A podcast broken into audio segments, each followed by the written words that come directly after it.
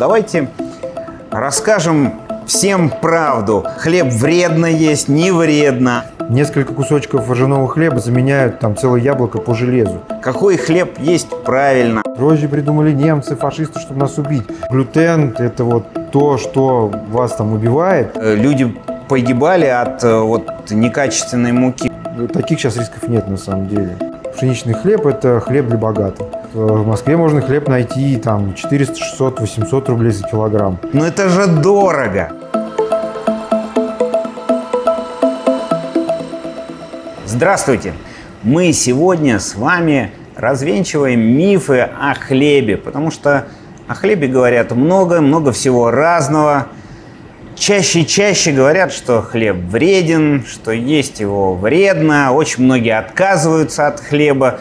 Даже у меня определенное специфическое отношение к хлебу, противоречивое, честно скажу. Поэтому я решил, что надо нам с вами обязательно сегодня пообщаться с человеком, который знает все о хлебе, ну, почти, наверное, все, наверное, о хлебе. Да, Валентин Максимов, основатель проекта э, «Хлебное правило». И я вот честно признаюсь, я вот как хлебу, ну, то есть очень аккурат. Хотя, не дай бог, попробовать кусочек хорошего хлеба, все, меня не остановить. Притом вот вы меня не раз угощали, и я скажу, что съедаю вот сразу с удовольствием. Вот давайте расскажем всем правду о том, хлеб вредно есть, не вредно, опасно, не опасно, толстеешь от этого хлеба. Какой хлеб есть правильно, а вам, пекарю, тем более скажите, вот ваше отношение к хлебу. Ну, мое отношение к хлебу, естественно, я его люблю. А, вообще, раньше хлеб был одним из основных продуктов. То есть, там, если взять 19 век, э, крестьянин мог 3-4 килограмма ржаного хлеба съесть в день, когда он э, работал. То есть, пахал поле. Там ржаной хлеб, молоко. И это был э, тот его, ну, не знаю, это обед, завтрак и ужин, грубо говоря. А, Соответственно, сейчас, что мы сейчас? У нас мы двигаемся мало. А, Хлеба мы съедаем, на самом деле, если мы едим хлеб, мы же не едим целый там буханку хлеба. Если хлеб правильный, если он а, вот, э, сделан по правильной технологии, то вы его просто-напросто не сможете много съесть. Вы получаете длинные углеводы, которые спортсмены все знают, что это такое, допустим, с ржаным хлебом. Могу на себе пример привести.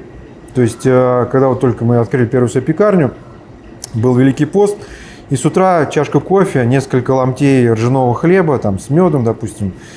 И вспоминал о еде в 4-5 вечера только потому, что вроде бы обед уже должен быть, а на самом деле я еще не голоден. То есть э, правильный хлеб, правильно приготовленный хлеб, э, он как раз-таки дает полноценное питание. А можно немножко про тесто сказать, что оно из себя представляет? На самом деле это самое простое, то, что может быть. Мука, вода, соль. Вот. А закваска, она состоит из муки и воды. Хорошо, а мука какая? Вот очень много э, людей рассуждают на тему, какую муку лучше всего использовать. Но, конечно, Правильнее всего. конечно, лучше всего использовать цельнозерновую муку. А в данном случае у нас какая? А в данном случае у нас такая есть. Цельнозерновая. А почему Да, она вот такого цвета? А, ржаная. Это рожь. Вот у нас Вот. с вами две хорошие заготовки. И такие вот заготовочки. А, в идеале они должны немножко постоять. Минут Но вообще вот этот процесс же длинный получается. Вот э, до того, как вы, вы все это приготовили, сколько вот времени Ну, все уходит? Вот смотрите, сначала ставится опара, то есть э, там заквашенные культуры э, вместе с мукой и водой разводится. Это называется опара. Опара зреет там от 6 до 8 часов э, в зависимости от температуры и от количества вот этой э, материнской закваски, которую мы туда положили. Вот именно это конкретно тесто зрело 7 часов. То есть опара зрела 7 часов. Потом мы замешиваем тесто, уже добавляем а, остальную муку, воду добавляем туда и соль. Так, мы берем такую заготовочку Мгм. и вот так ее немножко складываем. Такой вот некий колобок.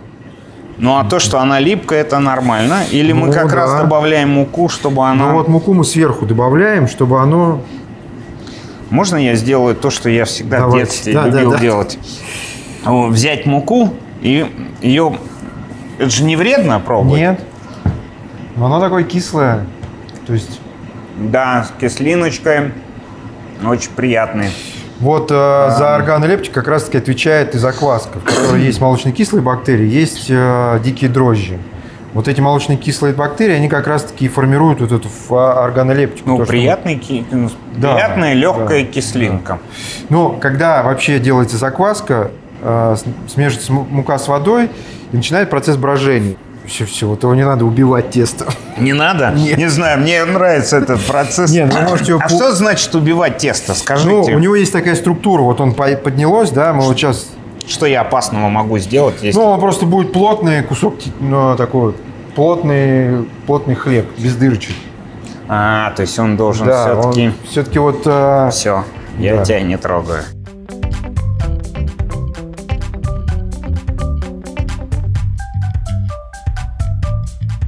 Тогда я предлагаю, мы дадим этому хлебу, ну как, мы передали душевный настрой, позитивный, пусть он сам Да, э, пусть он, э, зреет, а зреет. мы продолжим наше Да, общение давайте. и будем ждать, пока Давайте, он да. дозреет. Скажите, откуда вот, на ваш взгляд, вот такое растущее негативное отношение к хлебу? Я прекрасно понимаю то, что вы говорите, если, ну, как бы умом понять, ну, что такое хлеб, да, там, мука хорошая, качественная, да, там, закваска какая-то определенная, дрожжи э, качественная, соль, вода. В общем, а почему такое негативное отношение? Ну, на самом деле, виноваты и сами пекари, в том числе, с тем, что рухнул у нас Советский Союз. Это мощь, которая следила за тем, чтобы хлеб э, был по определенной технологии, чтобы мука была хорошего качества. Соответственно, пекари начали уже немножко мудрить. То есть э, быстрый хлеб. Что значит быстрый хлеб? Мука с дрожжами, с водой, сахар, туда немножко маслица. Ну, там за два часа мы получаем хлеб. Тот хлеб, который не должен попадать, по, по сути, к нам на столы. Ученые говорят о том, что этот хлеб не вреден. Ну, как минимум не вреден. Да? Я как, э, не как исполнительный директор Ассоциации пекарей-кондитеров, а как частный пекарь могу сказать, что немножко, может быть, они лукавят. Потому что полезный хлеб – это тот хлеб, который прошел длительную ферментацию, то есть э, длительные процессы. Даже те ГОСТовские рецептуры подразумевают а, длительное брожение, там 5-6 часов опара бродит, соответственно, потом там из этой опары готовится тесто. И э, когда тесто бродит, оно накапливает а- ароматические там, свойства, раскрываются сложные микроэлементы, переходят более простые, и мы это усваиваем. А когда мы едим, ну, скажем так, в двух словах, полуфабрикат, соответственно, и на здоровье это сказывается таким образом, что мы не понимаем, да, мы толстеем, у нас там э, какое-то непонятное происходит что-то с пищеварением, и люди понимают, что, наверное, это от хлеба. Ну, в принципе, да, это от хлеба, от того неправильного хлеба, который а, вот продают неправильные пекари, скажем так, да, как-то неправильный мед. Ну, в общем-то, вот поэтому и вот это все негатив и идет. А сейчас на волне такого некого хайпа а, начинается уже там про дрожжи, про глютен, что дрожжи придумали немцы, фашисты, чтобы нас убить. Там, ну, с 40-х годов, вот я не знаю, поколение как-то вот выросло, да, там второе поколение, может, в третьем поколении. Но не убили нас эти дрожжи. Потому что дрожжи – это тот грибок, который погибает э, при выпечке при температуре 60 градусов. Можете вот... Я человек, который заставший Советский Союз и булочную на первом этаже жилого дома, куда там грузовик с утра привозил хлеб, ты его брал горячий. Ну, в моем воспоминании он вкуснейший хлеб. Сейчас, я честно скажу, даже покупаешь дорогой вроде, ну, не дешевый хлеб, ну, не знаю, либо это память у меня просто детская осталась. Но вот вы сказали, что в Советском Союзе все-таки были ГОСТы, все-таки были какие-то жесткие требования, все-таки выдерживались э, рецептура. Почему сегодня хлеб может храниться месяц, а ощущение по запаху, ну, я вот честно скажу, иногда даже химическое такое ощущение запаха. Он невкусный, нет ни аромата, ни запаха. Вы можете вот просто вот принципиально сказать по ингредиентам, в чем разница между вот тем советским хлебом по ГОСТам, и вот то, что мы видим массового производства сегодня в магазине, из-за чего это вот э, происходит? Ну, и как, как сделать так, чтобы э, мы правильно понимали, что выбирать? Ну, смотрите, как бы сейчас индустриальные предприятия поставлены на грань выживания, поскольку э, считается, что хлеб это социальный продукт, есть на него определенная цена. Да, она, может быть, государством не регулируется впрямую, но э, может быть там звонок э, сверху и говорят о том, что, ребят, как так вы поднимаете э, цену на хлеб, а как мука дорожает, масло дорожает, сахар дорожает, э, там логистика дорожает, все дорожает, кроме хлеба. Соответственно, предприятия вынуждены идти на то, чтобы каким-то образом там, удлинить срок годности этого хлеба. Ну, соответственно, это химические элементы, ферменты. Не, ну, не всегда они, конечно, химические, да, есть ферменты и э, там, биологические добавки, но все равно это влияет на вкус хлеба. Мы, как ремесленники, да, вот у нас мы говорим о том, что хлеб это должен, должен быть сделан из простых элементов без добавления химии. Мука, вода, соль, дрожжи, там, либо закваска, ну, то, что элемент, который, элемент брожения.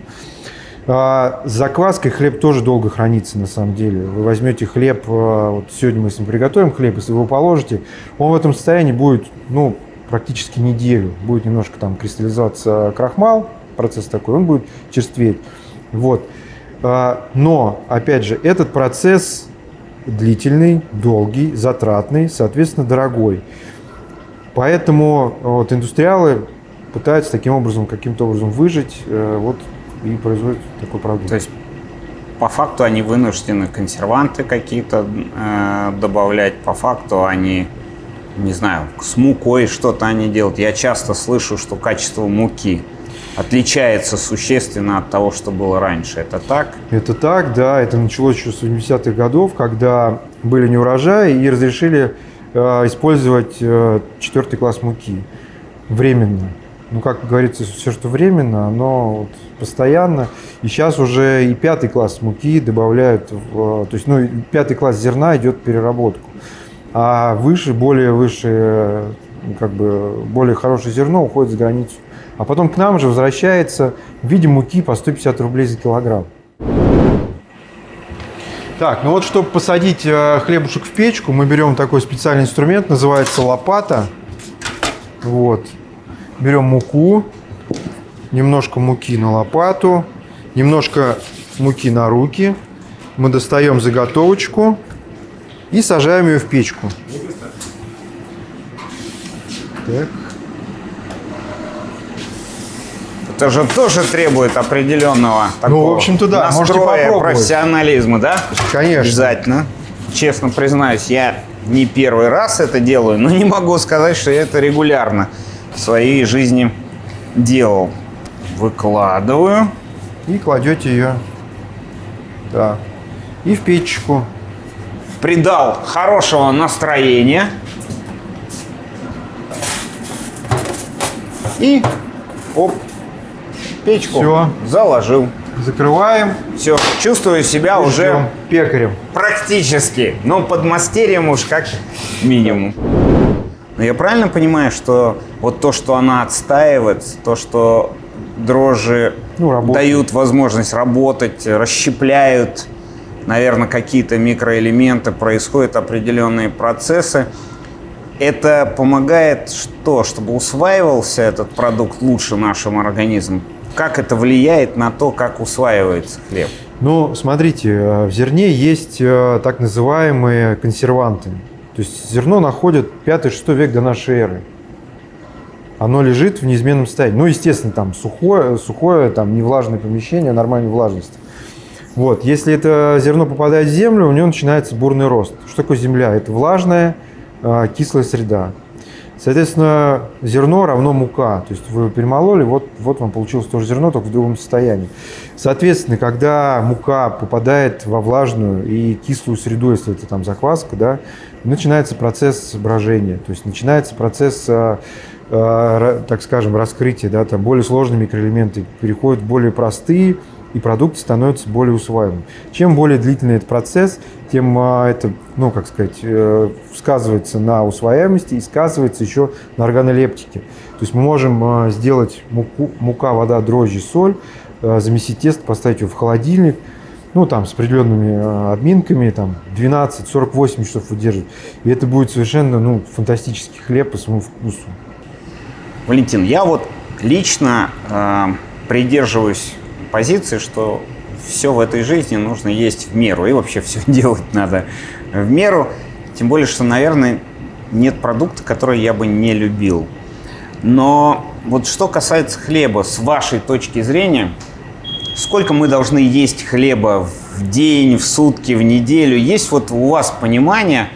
Потому что я прекрасно понимаю, вы очень хорошо э, не раз мне рассказывали о том, что сто лет назад крестьянин, э, он физические нагрузки да. имел такие, которые мы с вами, наверное, может быть, даже за месяц не, не сделаем столько физических усилий, сколько крестьянин за один день э, сто лет назад. И я понимаю, что сжигалось все очень быстро, и поэтому буханка хлеба, наверное, казалась не очень э, большим объемом.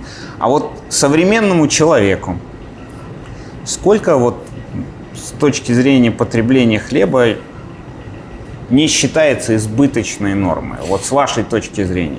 И ну, какого хлеба? Ну, смотрите, здесь, наверное, все больше индивидуально, да, а, вот рассчитать, сейчас же можно по калькулятору рассчитать а, количество потребляемые килоджоулей, да, этих.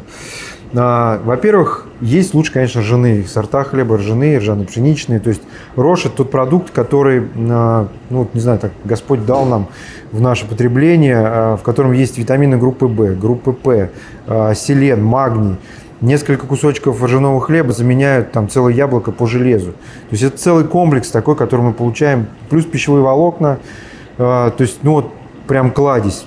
Поэтому я, допустим, ем, я ем там 2-3 кусочка ржаного хлеба с утра, э, в обед, и там, ну и за ужин тоже там несколько кусочков хлеба.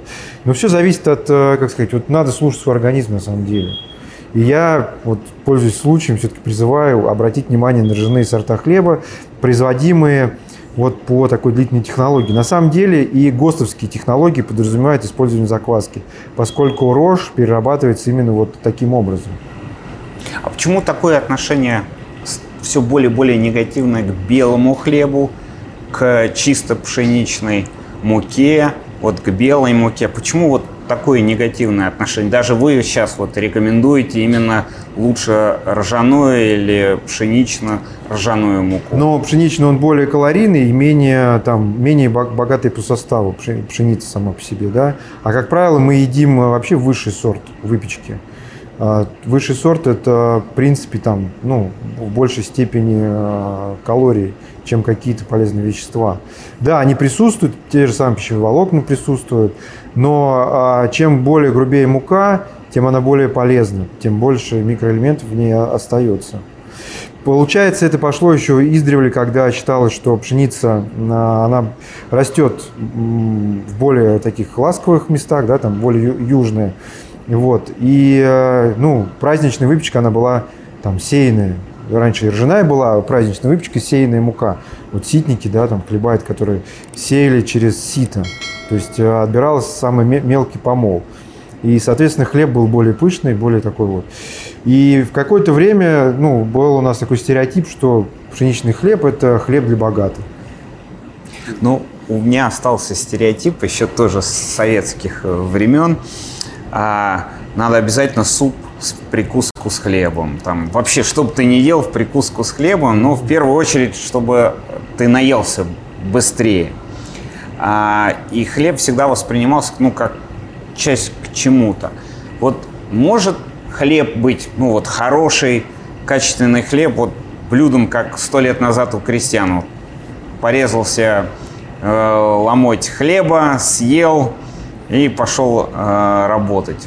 Вот как относиться к питанию хлеба? Хлеб это отдельно, все остальное отдельно, или вот э, хлеб вместе с чем-то? Как лучше ну, всего? Вот мы, э, как пекари, так вот считаем, что если ты хлеб можешь просто есть без всего, то это вот хороший хлеб.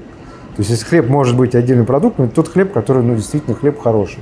Если вам хочется на него что-то положить, помазать, то это уже как бы, ну, там, другой ингредиент для чего-то, да. То есть хороший хлеб должен быть вкусный, вкусный сам по себе. Сам по себе быть продуктом. Вот э, недавно был, прошел фестиваль «Свое», да, э, за что отдельное спасибо нашим друзьям. Вот, э, парень молодой работает э, вот, в команде, которая организует фестиваль. Он увидел этот ржаной хлеб. Слушай, говорит, можно вот я его прям, вот он еще был теплый, я его прям сейчас возьму и съем. Мне это прям как вот бальзам на душу, что молодой человек, я не знаю, ну до, до 25 лет, он взял этот хлеб и ел его вот прям с таким аппетитом, вот еди, ну просто хлеб, просто продукт. Сейчас очень стало модно безглютеновое. Как вы относитесь вот к таким посылам? Считаете, что это правильно, что э, хлеб для какого-то процента населения может быть вредным?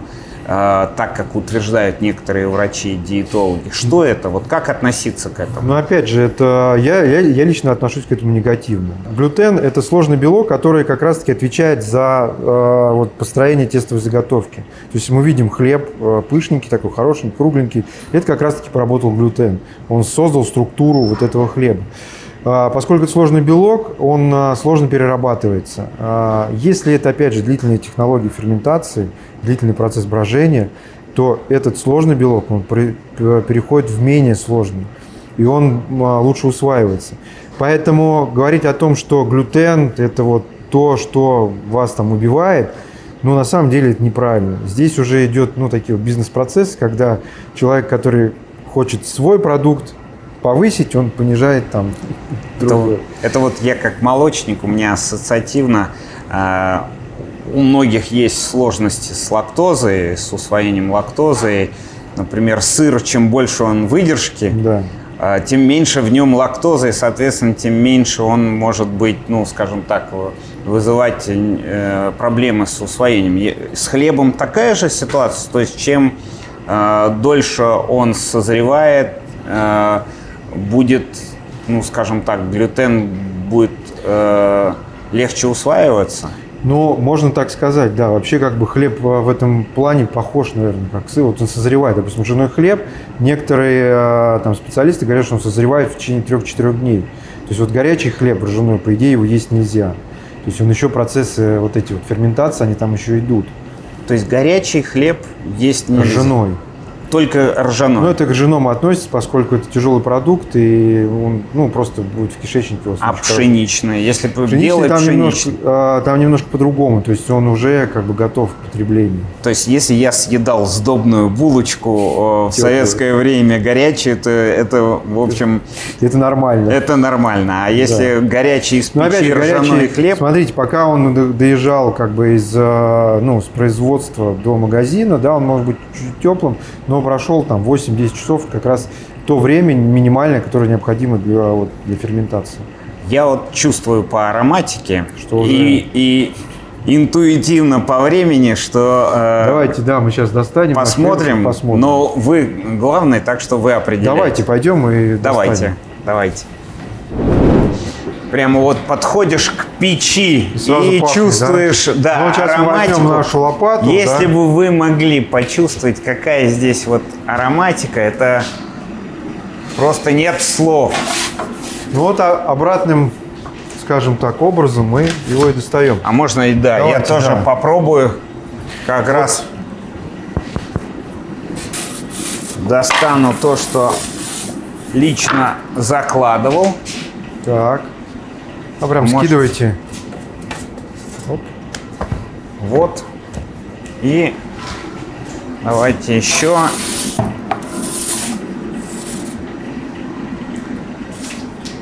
Это как раз горячий...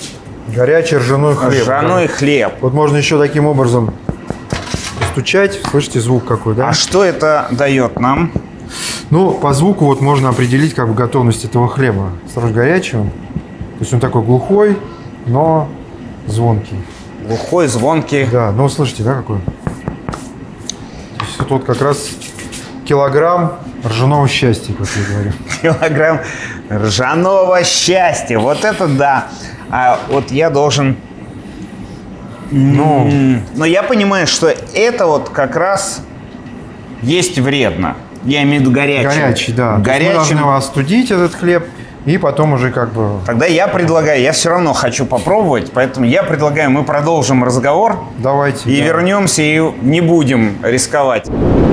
Часто э, задают вопрос, какую муку использовать не в том смысле ржаную и не ржаную, а где покупать, где найти вот эту хорошую муку, откуда ее взять, э, где брать э, ингредиенты, если ты хочешь дома этим заниматься? Ну, на самом деле, я сейчас не хочу кого-то рекламировать, но есть и в той же Москве, и вообще в регионах очень много ребят, которые, так скажем, заморочились, сделали себе мельницы жерновые, и на них перемалывают зерно, которое выращивается как раз-таки по биотехнологии без применения химии. Я думаю, что это оптимально для тех людей, которые хотят как раз-таки печь дома, цельнозерновая мука, купить, забиваем там Яндекс, Google, и тебе выдает вот как бы список тех людей, которые находятся к вам близко, либо все это по почте можно получить. Сейчас век такой, что все, что хочешь, ты можешь получить домой с доставкой. Скажите, вот у нас была программа с Еленой Соколовой, как раз мы говорили про овощи, про риски, про овощи, и там она рассказывала интересные истории про орехи, кстати, очень рекомендую посмотреть эту программу. Вот она рассказывала про то, что э, есть риски там 100-200 лет назад пьяный хлеб, когда не боролись с вредителями, как сейчас, и мука была опасная, и э, люди погибали от э, вот некачественной муки. Вот какой риск, что сегодня такое может быть, насколько вообще опасна может быть мука, которая продается. Вот какие рекомендации вы ну, дадите, ваше мнение какое? На самом деле таких рисков я не вижу, потому что если это мука, которая э, произведена там на больших мукомольных предприятиях, она проходит э, все стадии контроля, начиная от зерна, да, и кончая уже продукцией, которая выходит. Если это там, вот как я говорил, уже ремесленники, ребята, которые занимаются мукой, то они берут только у правильных производителей. Ну и опять же, а, вот этот, тот обратный информацию, которую они получают от тех хлебопеков, они понимают, зерно хорошее или нехорошее. То есть, ну, таких сейчас рисков нет на самом деле. Что вы порекомендуете с точки зрения, как выбирать хлеб? Вот как, как э, подходить к выбору хлеба? Вот ваши, э, вот вы, понятно, сами для себя печете, но если бы э, у вас спросить, на что обращать внимание? Опять э, я сейчас отвечу как пекарь, да, а не как исполнительный директор ассоциации.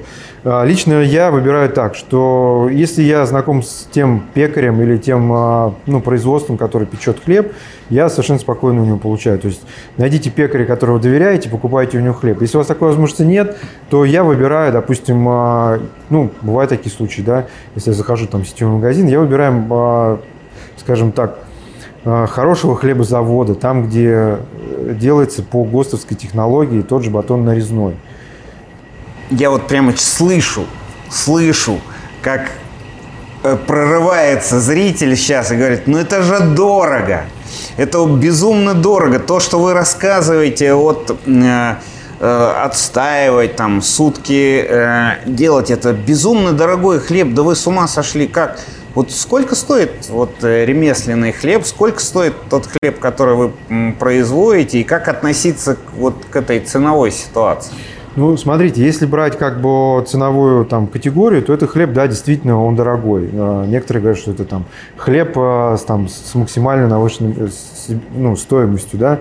Но я могу объяснить, почему, да. Мы, если мы почитаем по ингредиентам, это не так дорого. Но мы возьмем зарплату, возьмем там аренду помещения, логистика, обслуживание. То есть все вот это ложится на вот этот кусочек хлеба. Но смотрите, э, там ремесленный хлеб начинается там, от 50 рублей за килограмм и там доходит 50 до... рублей за... То есть Но можно... это, опять же, в зависимости от региона, да, там э, зарплаты поменьше, аренда поменьше, соответственно, меньше ложится То на... есть можно найти качественный хлеб за да, 50 рублей? Да, у нас Смоленский, член нашей ассоциации, Смоленская мануфактура, вот у них от 50 до 120 рублей за килограмм хлеб вы можете купить у них э, в их ремесленной лавке. Вот, э, в Москве можно хлеб найти там 400, 600, 800 рублей за килограмм. То есть совершенно другое, да, здесь другая, другая совершенно там составляющая вот всего этого, аренда, зарплаты. Вот. Но а вы поймите одно, что вот этот хлеб, который вы купите, вы его полностью съедите. Вы не съедите ее целую булку. Вы эту булочку будете есть как там какое-то, ну не знаю, не произведение искусства, но то, что вы будете наслаждаться вкусом, вы будете получать э, здоровое питание из этого хлеба.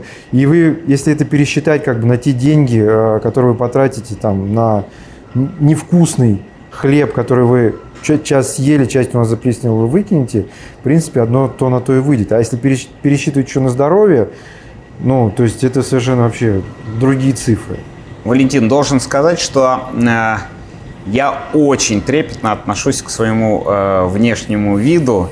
Э, хочу, чтобы все знали, что э, я так выгляжу не потому, что я все время ем, но э, я очень люблю дегустировать э, продукцию. И вот сегодня я специально не ел с утра ничего, знаешь, что будет очень вкусный хлеб. Он немножко у нас постоял, и я думаю, что можно уже, уж очень хочется. Ну, горбушечку мы точно сможем сейчас Горбушечку можем попробовать. попробовать. Тогда да. давайте, давайте попробуем.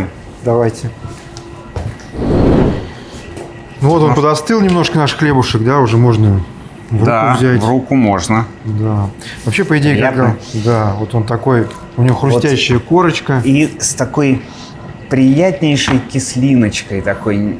Прямо вот этот аромат теста, который я пробовал, но только да. вот эта кислинка еще но она более, есть, она есть, как бы она ярко выражена, поскольку как бы это ржаной сорта хлеба, и в них как раз-таки больше больше кислотности. И, кстати, горбушку я люблю больше Ну вот всего. смотрите, видите, какой мягкий, он еще такой влажный, но упругий, да, вот то, что как хлеб. А вообще в идеале сколько должен хлеб постоять после печки? Ну, в идеале, как мы уже говорили, 8-10 часов. А вот если такой хлеб, то я его накрываю, там, допустим, а, плотной тканью, чтобы корочка немножко была помягче. Очень вкусно. И действительно плотное тесто с приятнейшей кислиночкой. Очень нежная ароматика. И Конечно, корочка я очень люблю. Ну, корочка, да, это вот такой специфический вот этом хлебе. Это, это та корочка, которая запекается. Хлеб запекается при большой температуре.